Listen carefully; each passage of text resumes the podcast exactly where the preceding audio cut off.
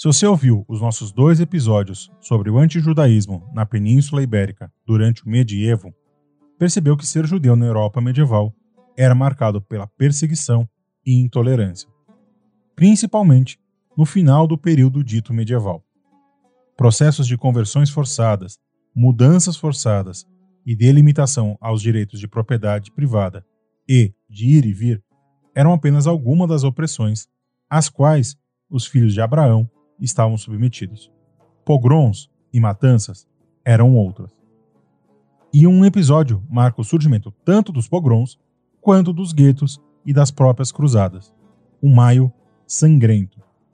Mas o que foi o Maio Sangrento? Eu sou Bruno e você está ouvindo o Medievalíssimo Drops.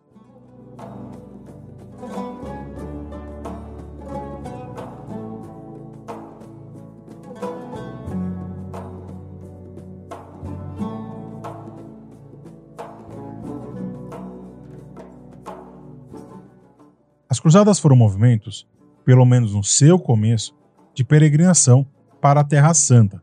Leia-se aqui a região da Galileia em território palestino, na época controlada pelo Califado Fatimida, e depois se tornou em longas campanhas militares com supostas motivações de libertação de Jerusalém do jugo árabe. As cruzadas, na verdade, foram movimentos mistos, motivados tanto pela fé quanto pela espada. E é preciso notar que o próprio feudalismo estava em crise no século XI, e a abertura de novas terras ajudaria a assentar a nobreza que estava ameaçada com a escassez de oferta de terras na Europa, além de conseguir aplacar a fome de guerra que a mesma nobreza tinha, muito por conta do advento da cavalaria como fração social dentro da dinâmica feudal. Não pretendo aqui esgotar em um pequeno drops o que foram as cruzadas, mas que é um tema no nosso radar, pode ter certeza que é.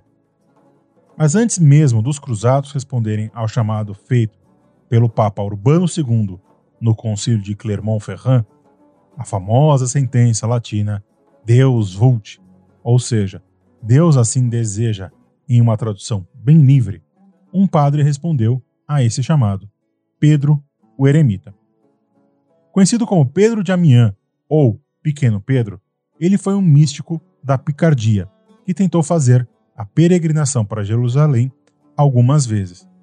Porém, foi impedido por conta das ações dos turcos seljúcidas e o controle que eles passaram a exercer no Levante. Aliás, a dominação seljúcida da Palestina e da Galiléia foi um dos motivos para a conclamação papal da Cruzada. A partir desses eventos, Pedro Eremita passa a pregar a cruzada para retomar a Terra Santa.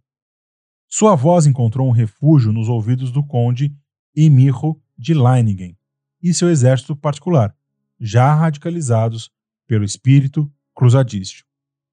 Uma pequena anedota sobre o exército de Emirro. Anônima de Cambrai, uma das seguidoras do conde, acreditava que seu ganso estava para ser, entre muitas aspas, possuído pelo Espírito Santo, chegando até o ponto em que o ganso possuído ditasse o caminho rumo a Jerusalém. Depois da morte do animal, provavelmente servido como sacrifício ritual, o secto de Anônima de Cambrai se debandou e nunca mais se ouviu falar dela ou sobre o ganso. Com apoio do conde, Pedro Eremita começa a pregar a cruzada principalmente para burgueses e camponeses. Mas, segundo a sua própria crença, a cruzada precisaria começar dentro da própria Europa.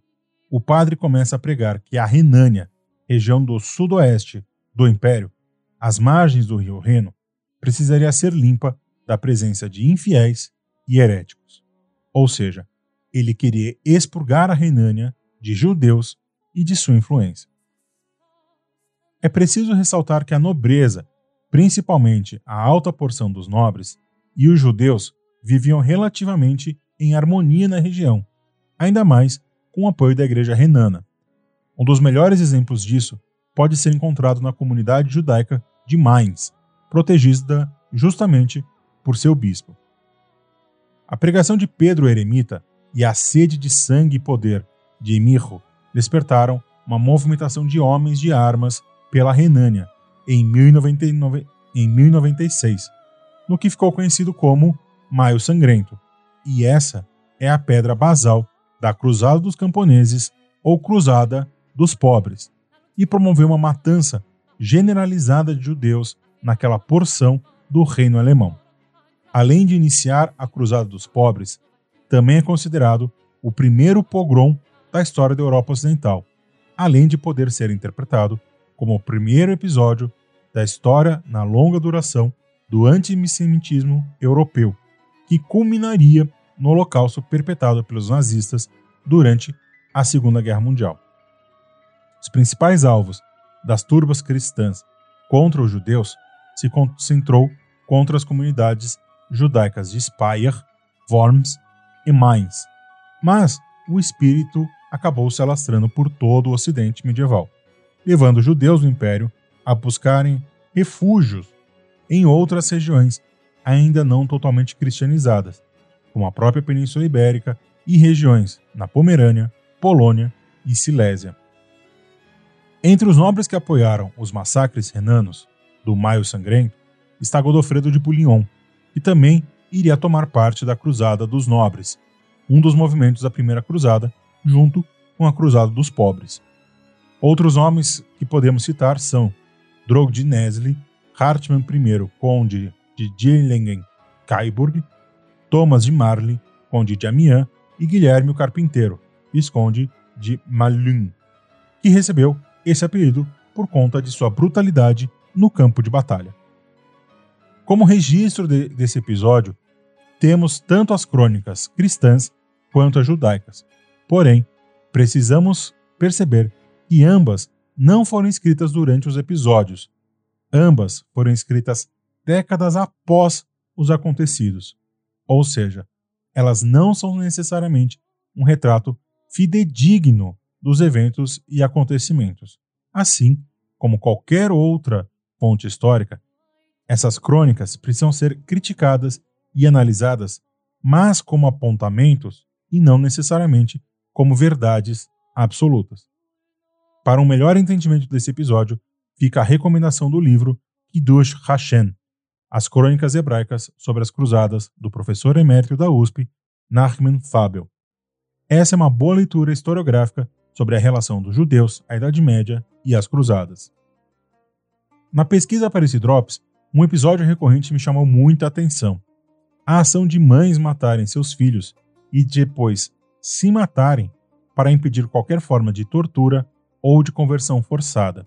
Ou seja, era preferível a morte por uma mão conhecida e amada do que pela espada dos cruzados e os seguidores de Cristo.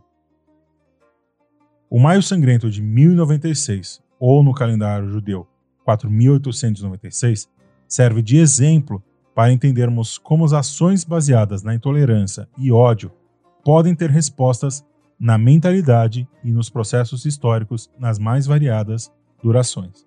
Além de mostrar como o antissemitismo e o antijudaísmo são raízes das mais profundas na construção da identidade política e cultural na Europa Ocidental. E os desdobramentos podem ser medidos até os nossos dias. Em novembro de 2019, cerca de 80 túmulos judeus foram profanados com suásticas em um cemitério francês. Por isso, e por outros motivos, nunca podemos nos esquecer do que aconteceu com os judeus renanos em maio de 1096. Esquecer ou apagar esses episódios seria mais um crime contra os mortos e os judeus vivos de hoje.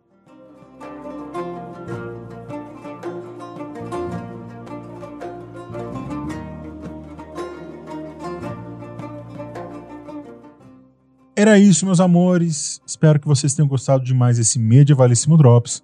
Para aumentar a sua experiência com o episódio, separei algumas imagens num pequeno dossiê visual, tanto no site da Clio quanto no perfil de Instagram do Medievalíssimo. Vai lá conferir. E se você gostou desse episódio, não se esqueça de compartilhar e comentar sobre ele nas redes sociais usando a hashtag Medievalíssimo. Outra forma de nos apoiar e a continuar produzindo cada vez mais conteúdos audiovisuais de forma gratuita e acessível para todos é através de financiamento. Para isso, você tem duas opções. A primeira é pelo PicPay. Estamos na plataforma, no arroba Clio História e Literatura, e qualquer dois reais é muito bem-vindo. A segunda é pela nossa campanha de financiamento coletivo lá no Catarse. Entrando em www.catarse.me Clio, você conhece nossa campanha, nossas faixas de financiamento, nossos brindes e metas. Um beijo, um abraço, um aperto de mão. Até o próximo Medievalíssimo Drops e o resto é vida que segue.